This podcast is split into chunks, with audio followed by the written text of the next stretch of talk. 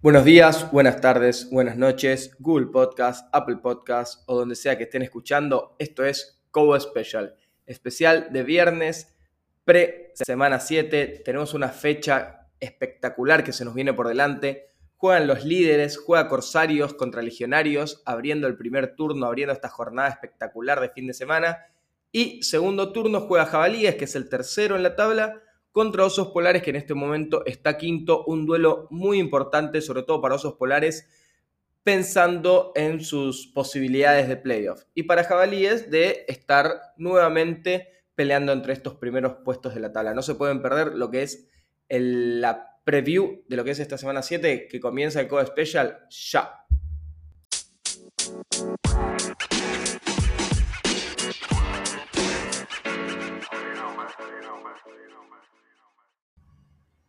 Como dijimos, el plato jugoso de esta fecha lo abren y lo sirven a las 13 horas en el sintético de Champagnat. Corsarios, el líder con cuatro victorias y cero derrotas, se enfrenta a quien lo persigue en la tabla, Legionarios, que con un partido menos, con tres partidos jugados, se encuentra con dos victorias y una derrota.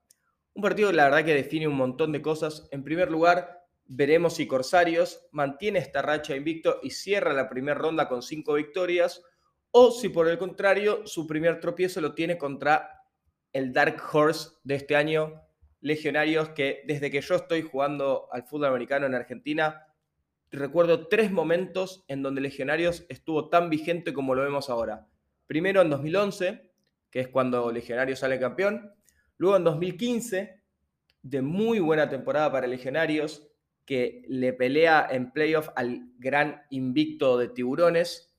Eh, le hace un partido muy duro en las semifinales de playoff que terminan perdiendo, pero eran Legionarios muy firme. Y ahora estamos teniendo esta tercera versión de Legionarios con un juego muy abierto, con una figura que es la de Inti Sellares, su rookie corredor, que está, la verdad, rompiendo todos los números, y con un pateta de mariscal que si bien no es tan preciso por aire como lo era Agustín Sánchez en todas estas épocas de legionarios, es un double threat. Puede correr y puede pasar. Tira seis pases de touchdown y además suma muchísimas yardas por tierra. Y esto facilita y le ayuda mucho a su corredor novato, ya que toda la presión no está puesta sobre necesariamente el corredor, sino que también tienen que estar viendo a un mariscal que en cualquier momento puede hacer una jugada, romper la línea y anotar de toda la cancha. Este legionario es que también está teniendo una defensa no tan firme como hemos visto en otros años de legionarios, pero sí que puede ir y acompañar a esta ofensiva que está haciendo, la verdad, muchísimos puntos. Esta dualidad que vemos de legionarios es la que lo lleva a tener, a ser el equipo con más puntos anotados de toda la liga, con 66 puntos y un partido menos que Corsarios y que Jabalíes, por ejemplo, pero también con un partido menos se encuentra como el equipo que más puntos permitió, con 71 puntos, lo cual lo hace un equipo no tan estable, firme, como habíamos hablado en el episodio pasado de Corsarios y Jabalíes, por ejemplo, que eran más, más predecibles, que más o menos todos los partidos podían jugar igual. Bueno, no, Legionarios tiene picos muy altos de su ofensiva y muy marcadas las caídas también de su defensa, por ejemplo, el partido contra Cruzados, en donde permitió cuatro touchdowns por aire con un mismo jugador y 41 puntos en total. La verdad que todavía creo que le falta a Legionario ser un poco más consistente, sobre todo en su defensa, pero la verdad que va por un camino espectacular para por lo menos los estándares que se tenía dentro de los últimos años para Legionarios, que en general estaba más para pelear los últimos puestos de la tabla que los primeros. Pero una gran transición de estos últimos tiempos, más una gran nueva camada de novatos, nuevo playbook, la verdad que este equipo se renovó mucho y hoy por hoy se lo encuentra junto con Corsarios y Jabalíes, por ahí como los tres equipos más fuertes. Veremos cómo resulta este partido, que contra Corsarios vamos a notar algunas estadísticas, sobre todo de, estas dos ofensivas y defensivas va a jugar la ofensiva con más puntos a favor, como dijimos que es la de Legionarios, pero juega contra la defensa que menos puntos permitió en todo el torneo, que es Corsarios, que permitió solamente 32 puntos. Así que ahí vamos a tener un duelo muy importante de esta ofensiva de Legionarios avasallante contra esta defensa de Corsarios que parece no romperse. Y principalmente esta mejor ofensiva de, de Legionarios es también la mejor ofensiva terrestre de toda la liga, que lleva 478 yardas. Dijimos entre estos dos monstruos que tiene la ofensiva de la Legión, que son Inti y Pateta, pero juegan también contra la mejor defensa contra la corrida de lo que va de la temporada, que es la de Corsarios, que en cuatro partidos permitió menos de 100 yardas totales, permitió solamente 96 yardas contra la corrida, así que acá va a estar una de las claves del encuentro.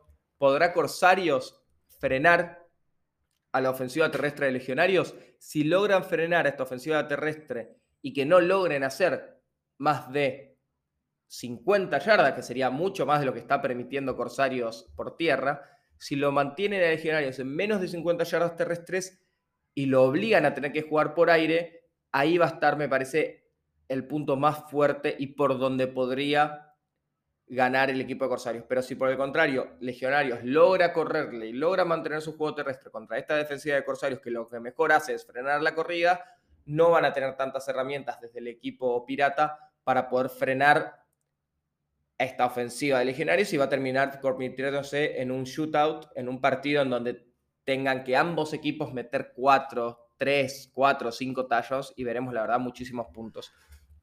Ahora hablando de la ofensiva de Corsarios, Corsarios se ubica como la mejor ofensiva aérea, con 517 yardas de pase en manos del mariscal Miguel López Gaudiero, y juegan contra la segunda peor defensa aérea. Porque si bien Legionarios, lo que hablábamos hoy, hace muchos puntos, también permite muchos puntos. Y sobre todo los permite por aire, en donde recibieron en tres partidos 450 yardas aéreas. Y ahí es donde va a estar el juego para Corsarios. Que Corsarios no está corriendo tanto, pero sí está sustentando la mayoría de su juego y la mayoría de su yardaje en el juego aéreo. Y justamente se va a enfrentar a un equipo que su principal virtud no es defender el juego aéreo, como lo vimos contra Cruzados. Y ahí, si Corsarios logra hacer un juego similar a lo que fue el de Cruzados contra Legionarios, veremos también tal vez el récord de puntos ofensivos para Corsarios, que en lo que va del año no ha anotado más de tres touchdowns en un partido. Hablando de las tendencias de cada equipo, vemos que Legionarios es, el es la mejor ofensiva terrestre, no solo por estos dos jugadores que cosechan tantas yardas, sino también el porcentaje de jugadas que hacen corriendo. Legionarios es el equipo, no solamente es el equipo que más yardas corrió, sino es el que más veces corre. Del 100% de las jugadas ofensivas de Legionario, el 66%, dos de cada tres jugadas, son corridas. Esto es algo muy importante ya que si Corsarios logra frenar las corridas en primer y segundo intento y no renuevan rápido, van a obligar al equipo de Legionarios a jugar por aire y ahí es donde si Legionarios logra también avanzar por aire, le va a complicar mucho la vida a Corsarios, pero es fundamental este duelo, creo que es lo más importante del partido para ver, es el duelo de la línea ofensiva de Legionarios contra la línea defensiva de Corsarios. Todo el juego va a pasar por ahí. Quien gane el duelo de estas dos líneas va a ser el que gane el partido. Vemos también los puntos fuertes de cada ofensiva. Hablamos de Inti Sellares, rookie proveniente de Mar del Plata, primer pick del draft. La verdad, está candidatísimo a novato del año y también está en las ternas para poder ganar ofensivo del año y hasta MVP. Y no por nada, ya que es el líder en yardas terrestres de toda la liga, con 340 yardas. Y además es líder en yardas totales sumando corridas y yardas de recepción con 463 y con un partido menos dijimos que dos equipos como Corsarios y como Jabalíes. La verdad que la mayoría del juego de Legionarios pasa por este jugador que se está cargando la ofensiva al hombro y está haciendo todo lo posible para que Legionarios esté entre estos primeros puestos.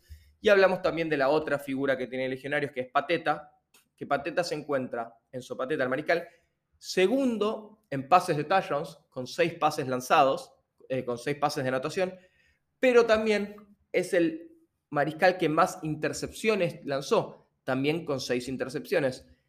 Entonces, lo que podemos ver es que Legionarios avanza mucho por tierra, hace muchas yardas terrestres, pero cuando tiene que anotar, cuando se, se está llegando a zona roja, puede anotar mucho por aire. Pero también cuando lo obligan a tirar, y sobre todo dentro de la mitad del campo, campo de Legionarios, como vimos con el partido contra Cruzados, Pateta tira muchas intercepciones y ahí es donde va a estar el juego de Corsarios, de que si frenan bien la corrida y obligan a Pateta a lanzar el balón muchas veces, más chances hay de que tiene una intercepción y más chances hay de que el equipo pirata comience su ofensiva en una situación de campo muy favorable. Comparando estos dos mariscales, por ejemplo, Pateta, que está segundo en pases de touchdown, está quinto en yardas aéreas con 291, comparando con, por ejemplo, Mike, que es el líder de yardas aéreas con 517. Y obviamente, bueno, Mike se encuentra, el mariscal de Corsario se encuentra líder en yardas aéreas porque de los cinco receptores con más yardas de recepción, dos de ellos son de Corsarios, son Kouba y Paredes, que están en este top 5 de, de yardas de recepción. Volvemos a decir, Corsarios es un equipo bastante balanceado, pero que mayoritariamente está avanzando por aire y anotando por tierra, muy en contraste de lo que decíamos de Legionarios, que avanza más por tierra y anota mucho por aire. Cuando todo el resto de las defensas colapsan en intentar frenar las corridas, luego de que el legionario ya ha avanzado, pueden anotar con varios de sus receptores. La verdad que tiene muchos skill players este año legionarios y mismo también Pateta e Inti desde el backfield pueden combinarse para, como hemos visto, muchas yardas aéreas mismo de, de Sellarés saliendo en válvulas de pase una vez que toda la defensa retrocedió con los receptores. La verdad que son dos ofensivas muy completas, pero la mayor diferencia está obviamente en las defensas, que Corsarios la vemos como una defensa muchísimo más sólida de lo que es la defensa de Legionarios. A nuestro parecer debería ser victoria para el equipo pirata, pero una victoria con muchos puntos. Cuatro touchdowns para Corsarios y tres touchdowns para Legionarios algo así, algo por el estilo, muchos touchdowns de ambos lados, como vimos esto mismo, un legionarios cruzados. Y la clave, cuando vean el encuentro, va a ser, como ya dijimos, el choque entre estas dos líneas. La línea ofensiva de legionarios, que es de las mejores líneas ofensivas para el equipo de la Legión que hemos visto por lo menos en los últimos cinco años o más, y una línea defensiva de Corsarios que tiene a los dos líderes de capturas, por ejemplo, en Escarnato y Puso, los dos líderes de capturas, no solo de Corsario, sino de toda la liga, que no solo cazan al mariscal, sino que también son líderes en tackles de su equipo, frenando mucho a los corredores. Y ahora sí, vamos con el análisis de lo que es el segundo turno de jabalíes contra osos polares.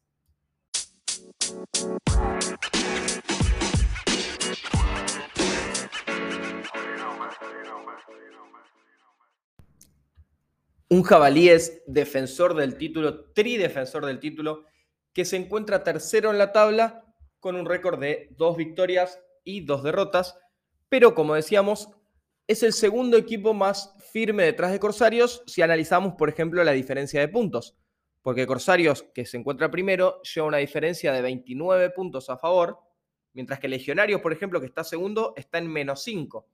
Y Jabalíes, que se encuentra tercero, tiene una diferencia de 20 puntos a favor, con 62 anotados y 42 recibidos. La verdad que es un equipo muy sólido, como dijimos ya en ocasiones anteriores. Los dos partidos que pierde, los pierde por una anotación o menos, justamente contra estos dos líderes, contra Corsarios y contra Legionarios.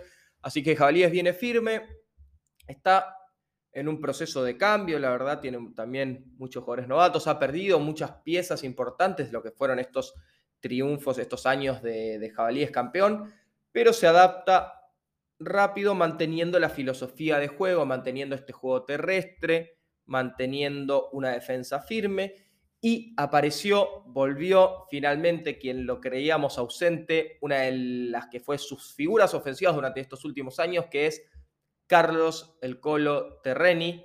Se despachó la fecha pasada con dos anotaciones, volvió a ser esta piedra angular sobre la que se forja la ofensiva de jabalíes y esto ayuda mucho y de ahora en adelante veremos que vuelva a tener este tipo de partidos. El Colo Terreni se está adaptando también la línea ofensiva, que tuvo que mover algunas piezas. Y lo que vamos a ver en este segundo turno entre jabalíes y osos polares es un duelo netamente ofensivo terrestre. Porque, por ejemplo, hablábamos de el partido anterior, Legionarios tenía al líder en yardas terrestres en Inti con 339. Bueno, el top 5 lo completan el mariscal de jabalíes, Alonso, con 208 yardas terrestres, el Colo Terreni, cuarto, con 172 yardas terrestres, y Crespi, Matías Crespi, el mariscal de Osos Polares, con 166 yardas terrestres. La verdad, son dos de los equipos que más forjan su juego sobre mover el balón por tierra. Y por ejemplo, decíamos, Legionarios corría el 66% de las veces, dos de cada tres jugadas ofensivas de Legión eran por tierra. Bueno, Jabalíes viene segundo en ese número, con 62% de jugadas terrestres, también basándose no solo en su corredor, sino también en su mariscal. En ese sentido, es una ofensiva muy similar, pero que arriesga muchísimo menos el balón, ya que por aire no tira tantas intercepciones. Y justamente el duelo de la segunda ofensiva que más corre y que tiene a dos de los top 5 jugadores de yardas terrestres, se enfrenta contra la peor defensiva contra la corrida, que es Osos Polares. Osos Polares es la mejor defensiva contra el aire, ya que es la que menos yardas permitió hasta el momento por aire, pero es la que más yardas permitió por tierra, 649 yardas terrestres, que muchas de esas yardas fueron contra legionarios justamente, pero justamente es la defensa de Osos la que menos está preparada para jugar contra jabalíes. Un jabalíes que los va a ir perforando por el medio de la cancha, corriendo y alternándose Alonso y Terreni en destrozar el medio de la defensiva de Osos Polares, que si bien tiene a Brangol, a Christian Brangol, el múltiple campeón MVP defensivo, solo no puede frenar a lo que va a ser esta ofensiva terrestre de jabalíes que les van a correr mucho, mucho por el medio, sobre todo e ir perforando y cansando la defensa de Osos Polares y haciendo una de las cosas que mejor sabe hacer Jabalíes y que lo ha demostrado y que lo ha llevado a todos estos campeonatos, que se mantenga la ofensiva dentro de la cancha. Jabalíes pocas veces tiene tres y afuera. Muchas veces se mantiene en la cancha, gana el, el partido de territorio, hace que el partido se juegue en el campo rival, cansa la defensa y, lo más importante, mantiene a su defensa fresca, porque después de 5, 6, 7 jugadas ofensivas, cuando sale la ofensiva, ya sea por anotar, por despejar o por no poder renovar, entra su defensa fresca, fuerza el 3 de afuera y de nuevo viene la ofensiva de Jabalíes a hacer lo mismo de mantener la pelota en cancha, comerse el reloj, mover mucho las cadenas, no forzar tanto la pelota, avanzar poco a poco y así va desgastando a las defensivas rivales. Seguramente es el juego que vamos a ver de jabalíes. Y del lado de osos polares se ubica como la peor defensa contra el pase y también es la peor ofensiva aérea, por lo que seguramente osos polares también va a correr, pero a diferencia de los dos equipos que nombramos legionarios y jabalíes que corren mucho, osos polares corren mucho, pero solamente es efectiva esa ofensiva corriendo con su mariscal. No tiene un corredor como Terreni, no tiene un corredor como Inti, no tiene un corredor que pueda respaldar y ayudar a Crespi en las corridas y que se lleve un poco la atención, lo cual hace que Crespi se tenga que exponer mucho al correr, lo cual obviamente lo cansa para cuando tiene que establecer el juego aéreo y por eso se encuentra como el sexto mariscal en touchdowns de pase, por ejemplo, es un mariscal que también se encuentra sexto en yardas aérea. Por esto es que la ofensiva de Osos Polares aérea es la peor en el momento de la liga. También porque no tiene los receptores que lo ayuden y que lo respalden, como si, por ejemplo, los tiene Alonso. Alonso se encuentra cuarto en yardas de, por aire y cuarto en touchdowns por aire, ya que todo su juego generalmente está por el, lado terrestre, pero por aire tiene, por ejemplo, a Federico Terreni, a Freddy Terreni, que se encuentra segundo en yardas de recepción, con 209 yardas. Y tiene otra arma muy importante por aire, que es Eli Rosenblum, que si bien no está entre los líderes en yardas, sí se encuentra quinto en touchdowns totales con tres anotaciones.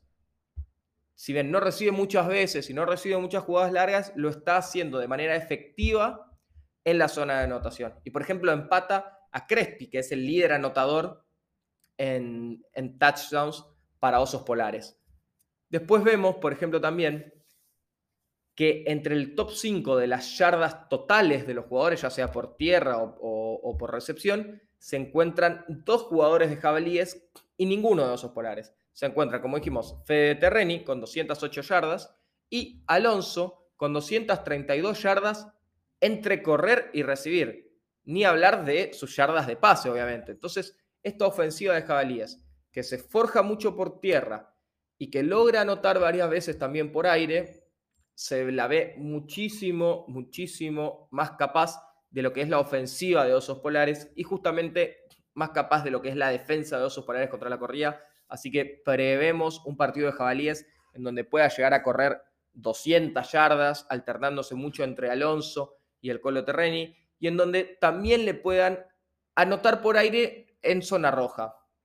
Una vez llegando a zona roja, cuando la defensa de Osos se centre mucho en frenar esa corrida para esas últimas yardas, pueden desmarcarse rápidamente Terreni o para encontrar esos huecos en la zona de anotación, con lo que Jabalíes seguramente sea un partido de muchas yardas terrestres y también de muchos puntos. Prevemos que pueda anotar tres o cuatro veces, pero Osos Polares no creemos que pueda anotar más de un touchdown en todo el partido. Seguramente cosecharán yardas, pero harán mucho tres y afuera y seguramente la anotación vendrá de alguna escapada de Crespi, de alguna corrida en donde rompa uno o dos tacles y se escape más de 40, 50 yardas, pero lamentablemente Osos Polares hoy por hoy no puede sostener toda su ofensiva en este estilo de juego. Necesitan aparecer aliados para Crespi, como por ejemplo decíamos de Cruzados que necesitaban aparecer más receptores que ayuden a Ursúa y apareció Tomás Lupidi teniendo casi 100 yardas y una anotación.